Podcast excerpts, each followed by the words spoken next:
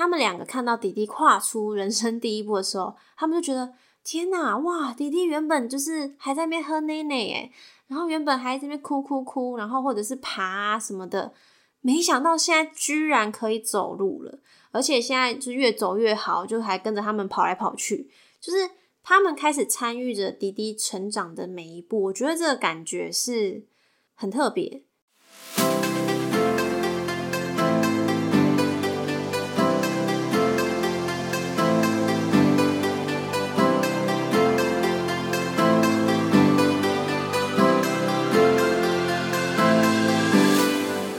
谁说当了妈妈就不能做自己，说自己想说的话？这是一个畅所欲言的频道，有欢笑，有泪水，有情绪，有感动。欢迎你来到妈妈咪呀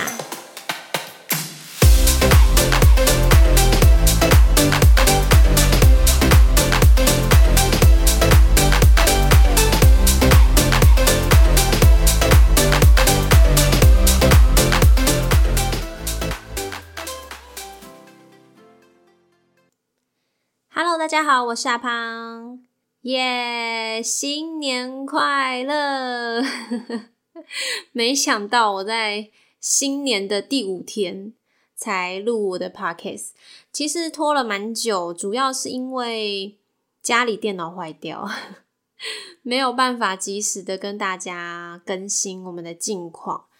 今天呢，我就来录一个就是比较轻松的主题吧。顺便带着大家呢，回顾属于我的二零二一年有哪些重要的事情，一些特别的事情来跟大家分享一下。好，其实二零二一年这一整年发生蛮多，我觉得应该算是属于我们家的第一次，因为多了一个新成员嘛，在二零二零年的时候生下了第三胎。陆陆续续跟着我们一起出去旅行啊，还是去各个地方。其实说真的，我们很多事情有了他之后，我们一起共同去体验，全部都是集中在去年二零二一年的时候。我们第一次带小朋友去看棒球，那一次呢，我觉得 也是蛮突然。其实我跟我老公的很多规划，还有很多的行程，我觉得我们两个都算是有一点。说走就走的那一种类型的人，我们不太会就是在一个旅程或是在一件事情之前就规划的非常完善。很多人应该都是这样，就是可能会要有一个明确的规划，知道自己哦，我明天要干嘛，或者是我下个月、下个礼拜要去哪里玩，就是你们可能会规划好。但是我跟我老公很长都是当天。想说啊，不然去哪里好了，然后就直接冲了。那冲的路上呢，才在查说哦，那我们等下去哪？我觉得我们两个 也是蛮随性的啦，开心就好。我也不喜欢就是安排的太多行程，然后步调很赶、很很紧张这样子，我就会觉得好累哦。我们不是要去放松嘛？怎么搞得好像很紧凑的那种感觉？再来就是我们第一次去露营，我觉得这个也是。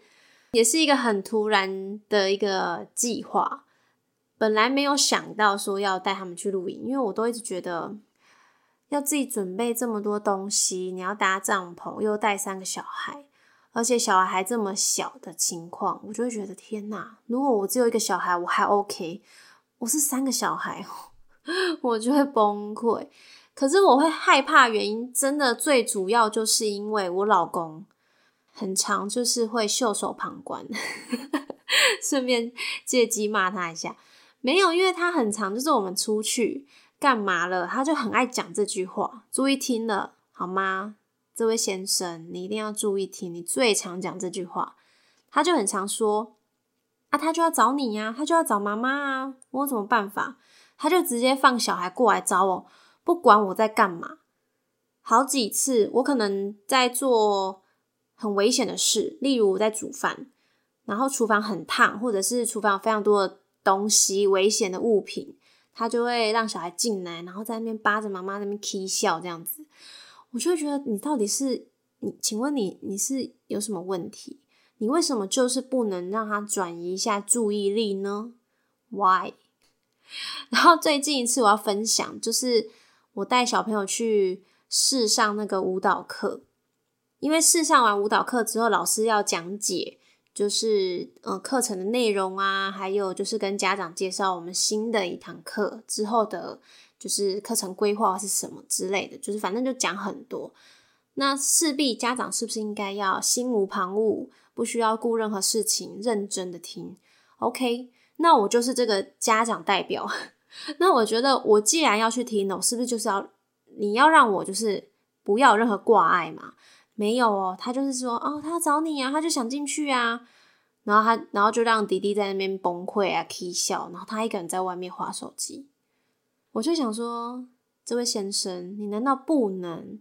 先顾一下他吗？或者你跟着进来，你在旁边顾着他也可以。为什么你就是不愿意呢？你都没有就是稍微想一下哦，你老婆现在的处境状况，里面已经有两个小孩了，而且还有其他的家长，老师也很无奈尴尬。那你为什么就是不能好？OK，他要进来没问题，老师也说可以。那你可以进来一起顾，OK。为什么一定要这样子？你一个人在外面划手机，好像不关你的事，然后就把小孩丢进来，门关上，你就住在住在外面了，什么意思？这让我就是常常会很火大。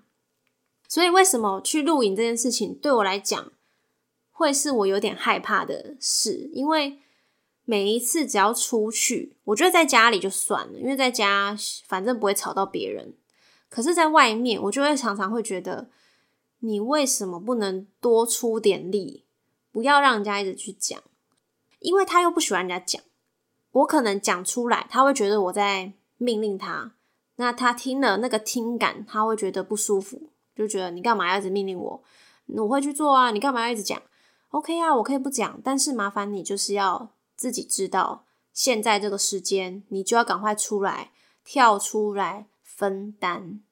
我觉得主要就是分担这件事情，他没有做好，所以会害我不敢带小孩去露营。因为我自己其实那一次的露营经验，我是喜欢的，就是会觉得，哎，这个露营的气氛非常的好，然后大家都很 relax 在这个状态当中，然后自己煮啊，或者是自己搭帐篷啊，就是整个过程当中，你不要沉浸在滑手机里面，大家都是很认真的在跟彼此。对话、聊天，不管我们今天要喝酒、做什么其他的休闲娱乐都好，我们就是没有那些三 C 的产品。我觉得这是一件非常好的事，就是尤其是对于我们现在生活在都市的人来讲，你常常就是你要面对电脑啊、面对手机啊、看电视啊，就是感觉你已经缺乏跟人交谈的一个机会。那借由露营这个活动，你可以完全的摆脱。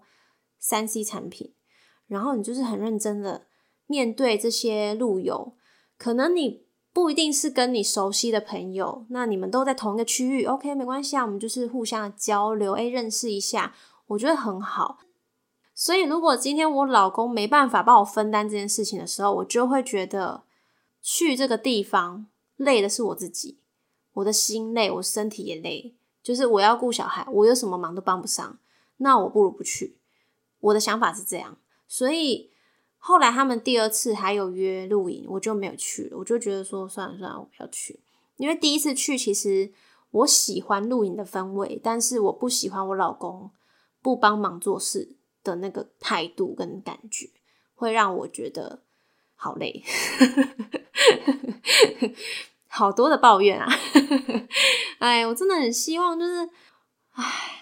希望他可以在这方面多多的，好不好？出点力，好吗？OK。在第三个我要分享的是，在防疫期间，我觉得其实这也算是，嗯，从滴滴出生之后，我们第一次有这么长的时间是大家都在家的时候。除了累之外啦，就是有趣的地方，让小朋友可以在这段时间可以学到。除了课本以外的事，例如他们哥哥就是学会骑两轮的脚踏车啦，他就放掉辅助轮，然后妹妹呢，他就开始会溜直排轮，然后弟弟呢，跨出他人生的第一步，他学会走路，就是在防疫期间完成的。哇，我觉得很厉害。然后刚好就是让哥哥姐姐见证到他的就是诶成长的这一步，我觉得很棒。以前因为哥哥跟姐姐他们其实年纪接得很近，所以当妹妹她学会跨出人生第一步的时候，哥哥可能还没有那么有参与感。就是没有那种感觉，说哇，妹妹长大了。可是这一次，他们两个看到弟弟跨出人生第一步的时候，他们就觉得天哪，哇，弟弟原本就是还在那边喝奶奶诶然后原本还在那边哭哭哭，然后或者是爬啊什么的，没想到现在居然可以走路了，而且现在就越走越好，就还跟着他们跑来跑去，就是他们开始参与着弟弟成长的每一步。我觉得这个感觉是很特别。就是以前我没有体会过的，那现在我看到他们跟着我一起陪着弟弟成长的那个过程，我其实看在眼里是蛮开心的。对，那也借由就是防疫这段时间，他们呢可以更专注在嗯弟弟成长、弟弟长大了这种感觉上。然后我觉得还要分享一个就是蛮特别的一件事，就是呢我们呢带着五个小孩。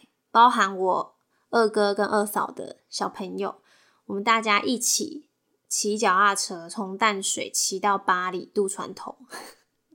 嘿，我觉得这件事情一开始，我们那时候在想说，我们要骑脚踏车，OK？那要这么无聊，只是在楼下的中庭骑就好了吗？还是我们要骑去一个什么地方？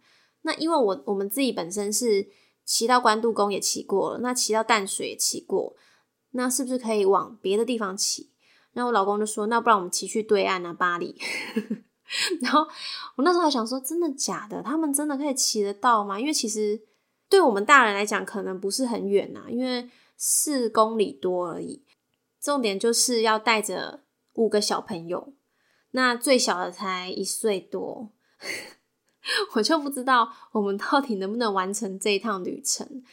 对，所以在去之前，其实我们做了非常多的准备，像是二哥呢，他就买了那个童军绳，想说啊，如果到时候他们骑不动，那就把那个绳子绑在他们脚踏车，拖着他们。然后不然就是说，如果真的没办法骑了，那就有备案，可能不要骑到这么远，骑到哪里就停下来。然后再来就是也要感谢我儿子啊，哥哥。我觉得他在这一个旅程当中，他扮演了一个非常重要的角色，因为他总是精力充沛，带领着两个妹妹呢，一直勇往直前的冲。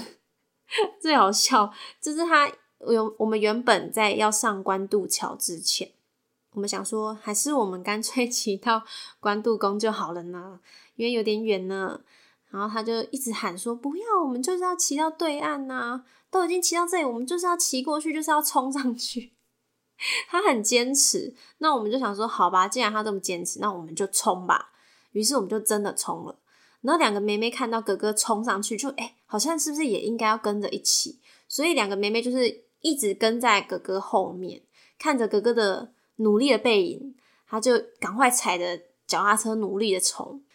为什么我会这么就是要给他们鼓励？原因就是他们骑的脚踏车轮子很小，就是那种小朋友脚踏车，不是那种很大的那一种。然后妹两个妹妹又是旁边有两个辅助轮，哇，可以这样骑过去，我真的是非常的佩服他们，真的内心由衷的觉得他们很棒。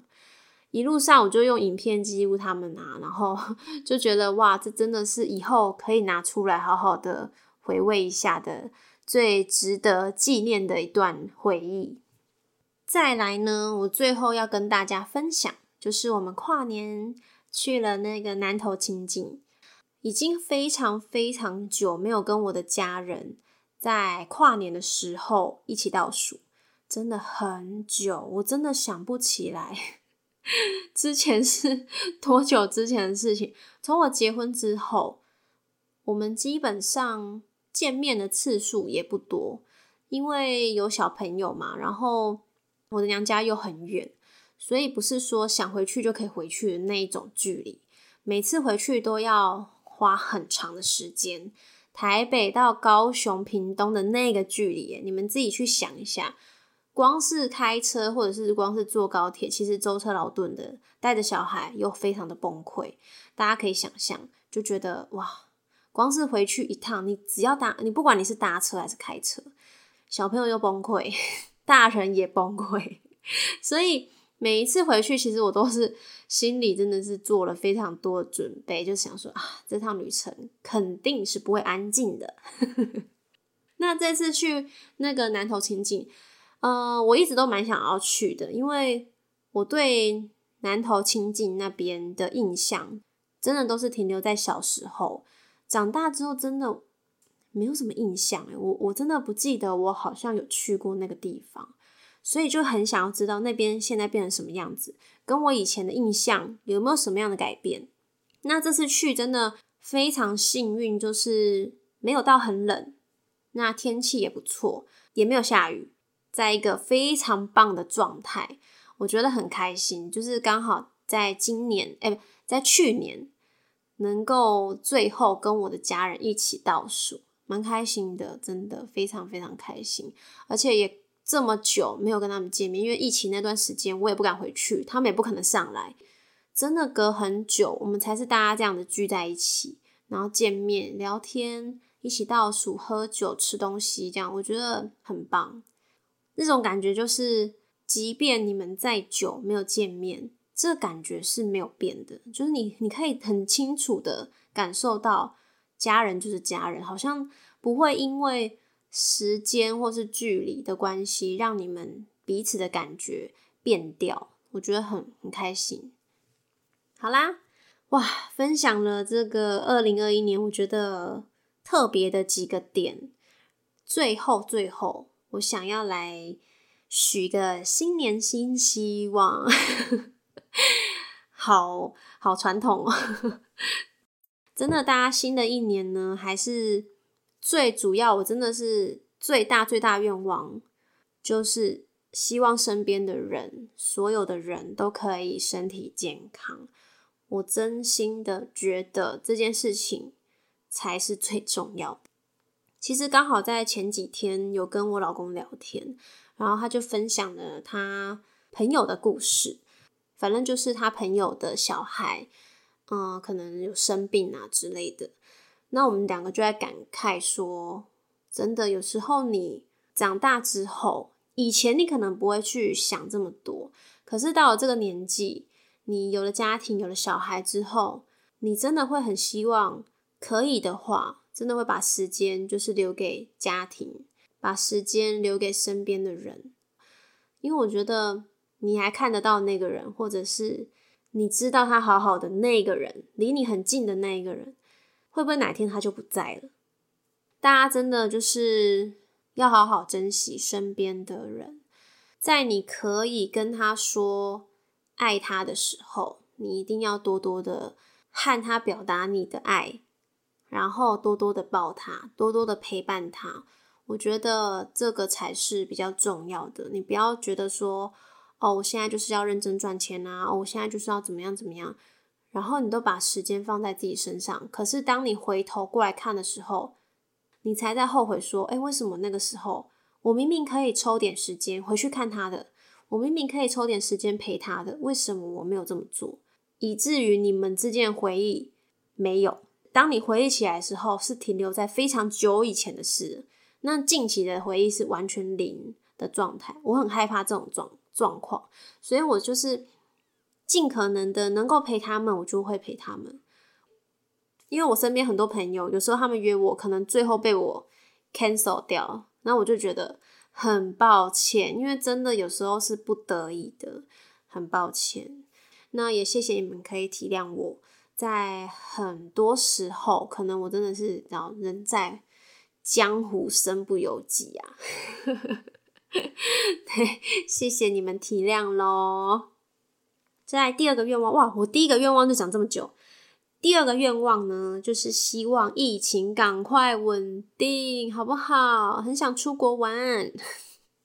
你知道，就是因为以前我们就是疫情还没有爆发的时候，我跟我老公就是希望一年至少可以出国一次，可以的话就不要带小孩。对，可是不带小孩呢，你就是要有人帮你顾。我后来又觉得啊，现在小孩也大了，没关系啊，就带去啊，反正也是一个制造回忆的机会嘛。